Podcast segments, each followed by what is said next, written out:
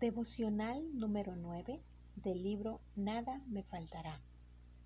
Salmo 27.1 dice, El Señor es mi luz y mi salvación. ¿A quién temeré? Esperar es una virtud que muchas veces no es cultivada en el tiempo que vivimos. Vivimos en el tiempo de la comida rápida, de acceder a información en segundos y de poder ir a otros continentes en pocas horas.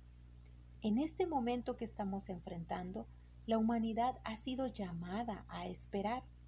Providencialmente el mundo se ha detenido y todos nuestros planes, metas y sueños se han detenido instantáneamente. En estos momentos somos llamados a poner en práctica nuestras creencias, a verdaderamente tener una absoluta confianza en Dios y aprender a esperar en Él porque sabemos que Él es bueno. Hay diferentes opiniones de cuándo escribió este salmo David. Lo que es claro en el mismo es que David muestra la respuesta piadosa de una persona que confía en Dios en momentos de dificultad. Este salmo nos debe ayudar tanto a prepararnos para el tiempo difícil como para sostenernos en el mismo, ya que comparte verdades sobre quién es Dios y que su cercanía es nuestro sostén en tiempos devastadores. David comienza alabando a Dios por su obra redentora. El Señor es mi luz y mi salvación. ¿A quién temeré? El Señor es el baluarte de mi vida. ¿Quién podrá amedrentarme? En estos momentos es importante que recordemos que Dios nos ha salvado. Nos ha salvado del pecado, de sus consecuencias, y hemos sido librados de la mayor demostración de su ira. Básicamente sí, Dios nos ha salvado y no tememos porque el que debemos de temer está de nuestra parte. Esta verdad debe ser suficiente para nosotros calmar nuestras almas para dar paz y traer consuelo. Aquel que debemos temer es el mismo que nos salva. Y eso lleva al creyente a desear la cercanía de Dios.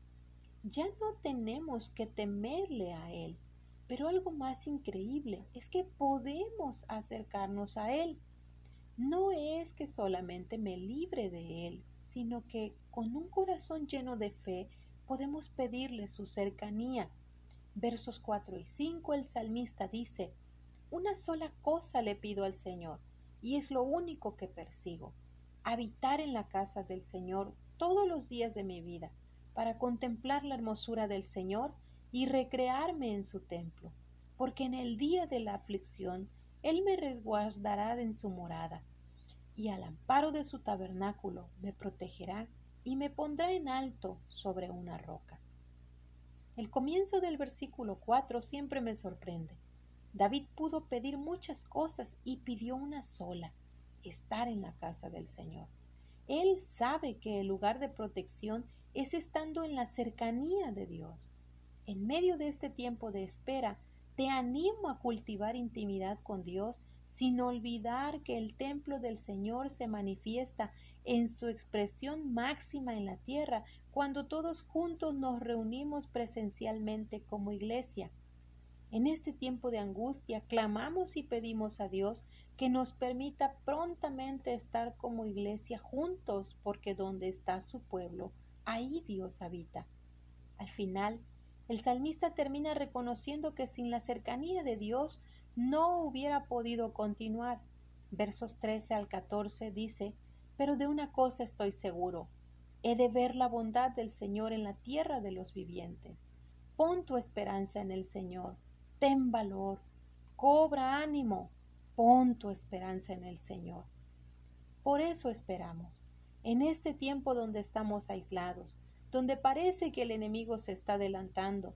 Esperamos el momento que estemos junto al pueblo de Dios con aquel que nos salvó. Solo esperamos por medio de Jesús, porque sin Cristo, en lugar de salvación y esperanza, tendríamos juicio y desánimo. Sé paciente, amada iglesia, espera en el Señor. Hasta pronto.